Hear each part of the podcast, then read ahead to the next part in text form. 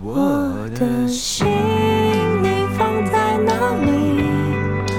或许你根本就不在意，错把承诺当有趣，怎么对得起你我炙热的痕迹？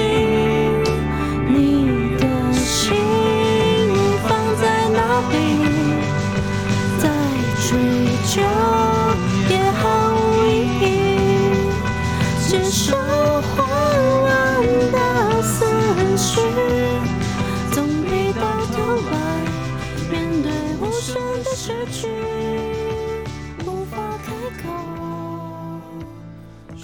大家好，欢迎收听为你点歌。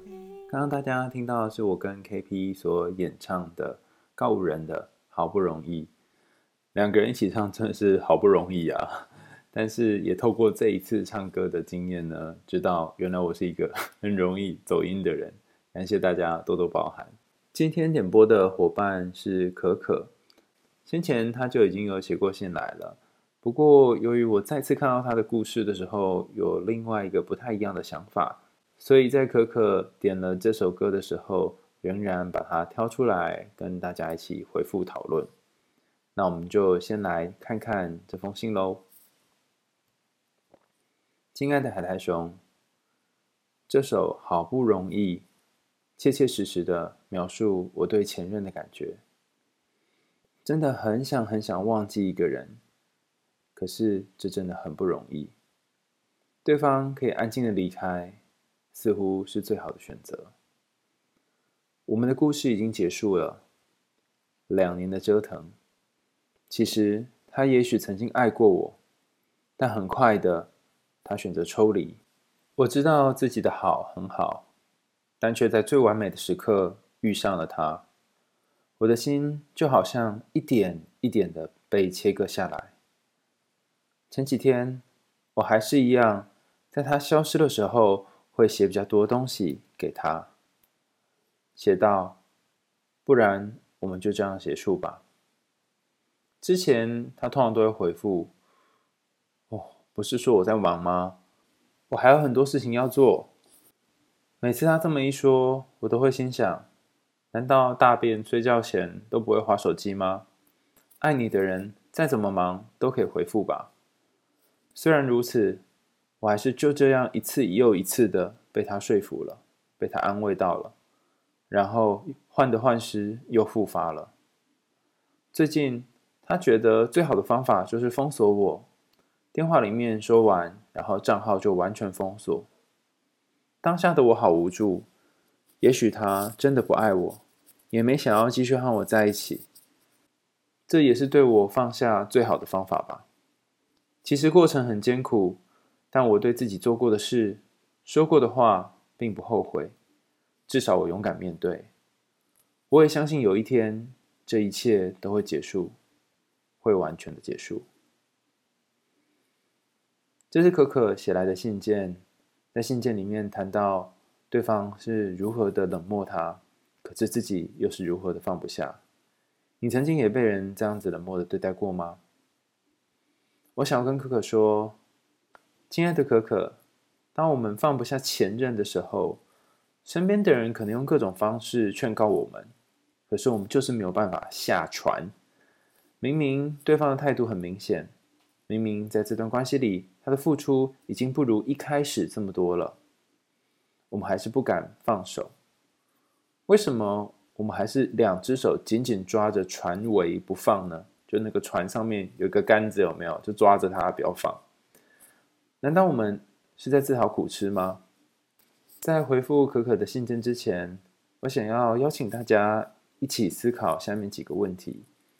你可以拿出你的左手或右手的指头，等一下会有四个选项，你可以感觉看看这四个选项当中有哪一个是你曾经经历过的事情。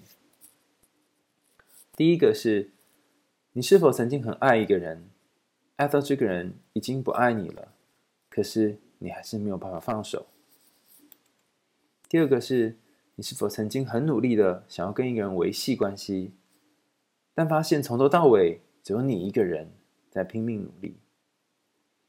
第三个是你是否曾经被某个人推开过，比方说被封锁或者是拉黑，但却仍然很卑微的等待他继续把你加回来，或者是在那里犹豫要不要加回去，要不要加回去，然后纠结了一个晚上。第四个是你是否曾经透过朋友的朋友的社群去确认你在意的一个人的状况，想知道他最近过得好不好？如果他过得好，你心里面也会有点点欣慰，但你也会有点怨恨，觉得凭什么他过得这么好？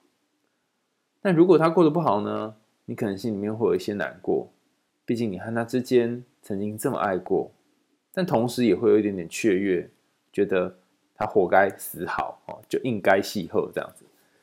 反正就是一个非常复杂、矛盾的心情。以上这四个项目，爱一个人他已经不爱你了，但没有办法放手；努力维系一段关系，但是却只有你一个人在努力；曾经被推开，但是又想办法想要把对方加回来；或者是透过身边的朋友去确认他的状况，不论他开心或难过，你内心都会很复杂。如果你上面这四个有符合任何一个，或者是有符合两三个以上都没有关系，但你可以想想看，你脑袋里面想的这些人是同一个人吗？如果是同一个人，那么就代表你在这一个人身上投射了很多很多属于你的、属于你们的，甚至是不属于你们的一些感情跟想象在上面。我记得先前曾经看过一个研究，是 Daly。跟他的学生做的研究，Daly 是做分手关系的一个大师哈。他从一零年到二零年这段时间，发表了非常多的文章，是在讲分手之后和对方的关系以及心情如何。那之前有一些研究，研究那些交往之后分开，然后分开又复合的情侣。那这篇研究非常有趣哈，他想知道这些分手之后的伤心人在。分开之后想到对方的时候是开心还是难过？他去分成两个，一个是情绪上面，另外一个是认知上面。情绪上面就是说你想到对方的时候，你的心情是好还是坏？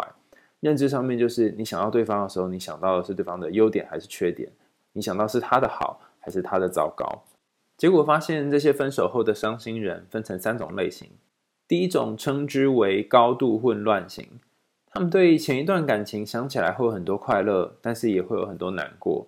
想起对方很多正面的东西，但是也想到很多负面的东西，所以每天脑袋里面都像是一个高压锅、高速运转的在打架。这种人其实在分手之后是最辛苦的。以这首歌的歌词来说，就是非常非常不容易，好不容易。那另外一种人呢，是极端型，就是把前任压到好的那一边，或者是不好的那一边的其中一边。想到对方都是难过、负面的，对方很烂，或者是想要对方都是正面的、好的，然后开心的部分。那不论当事人把对方压到正面还是负面的那一边，这种极端型可能都会过得比前面那一种混乱型再好一些。那还有一种叫做中间型啊，就是它的正负向之间的差异并没有很明显，可能有五分的正向，也有五分的负向。三分的正向，两分的负向等等，那这种通常是前面几种当中适应最好的。你可能会说，哎，等等等等，这不是讲跟没讲一样吗？我也知道啊，分手之后如果心情很复杂，那当然适应会比较不好啊。而且呢，如果分手之后的时间经历的越长，应该也会比较不那么难过吧？所以本来就是会随着时间冲淡的啊。那我要讲一个乡野传说，但是好像过去很少有研究证实的。一个结果哈，在这篇研究当中发现一件事情是，如果你在分手之后和对方断了社群软体上面的联系，那么你会比较快好。意思就是说，早点封锁，早点断绝，早点重新开始你的新生活。虽然讲起来很简单，可是做起来超级难。为什么放下对方这么难呢？我最近在读客体关系理论哈，突然想起一件重要的事情，就是当你在一个人身上。投注了想法、情绪、幻想、感觉、评论、记忆、爱恨情仇，那些你喜欢的、讨厌的事情，那些你印象深刻的回忆和不愿想起的回忆，还有各种复杂的部分的自己的时候，那这个人就已经不是他原先的那个人本身了。换句话说，当你们两个人联络的越少，但是脑袋里面不断的反复思索对方的时候，那么你对这个人的印象，大部分都是在你们很少很少联络的那些时刻建立起来的。剩下的日子，你得用想象来填满、来补足。也就是说，其实你把好多的温存、好多的激情、好多两个人之间的相爱，都用想象把它填满。到头来，你喜欢的并不是他这个人本身，而是你的幻想。就像网络上面流传的那句话：“我想，我喜欢的人并不是你。”而是我想象当中的那个你，更明确的来说是和你在一起的时候的我自己。当然，上面我们用了很多的投射，哈，想法投射、情绪投射、幻想投射等等，都是针对人，就是某一个特定的人。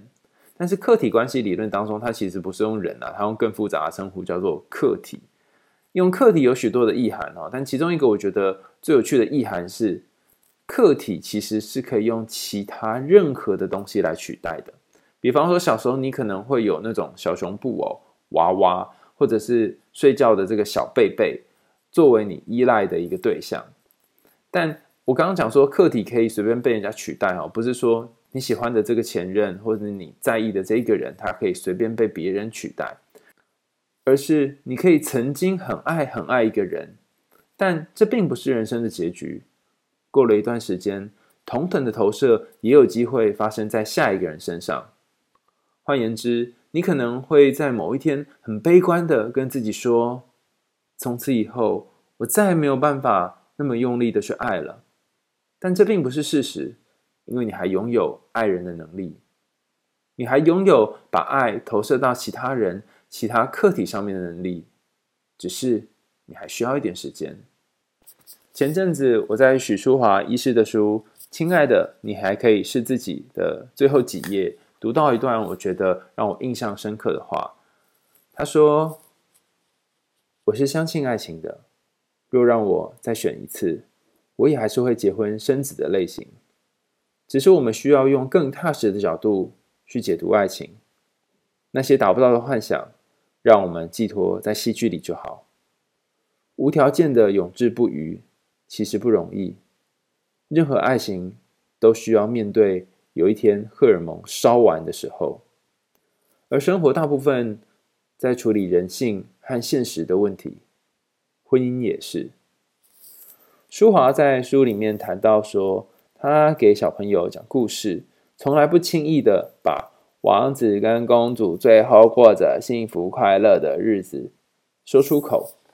因为他不想要给孩子那种莫名其妙就可以得到幸福快乐的想法。我想，或许那个最完美的时期的你，已经不会再重现了，已经在回忆当中和当时你们很相爱的那个过往，一起随着时光褪去了。但就算是这样也没关系，因为完美的你虽然凋零了，但是完整的你还没有来。今天的为你点歌就到这里告一个段落啦，感谢大家收听。如果你有想点的歌，欢迎大家点选节目下方有一个点歌的连结，点进去就可以点播给你想要的人哦。最后，让我们再来重新听一次由我和 KP 一起演唱的这首告五人的《好不容易》。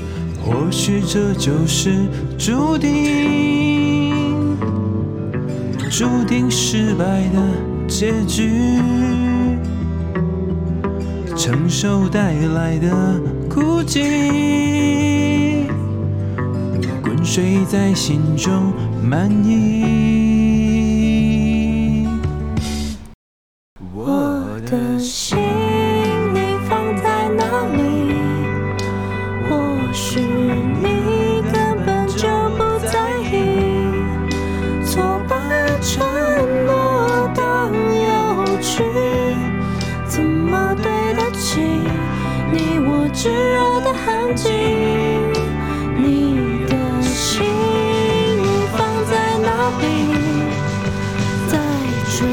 再追究也毫无意义。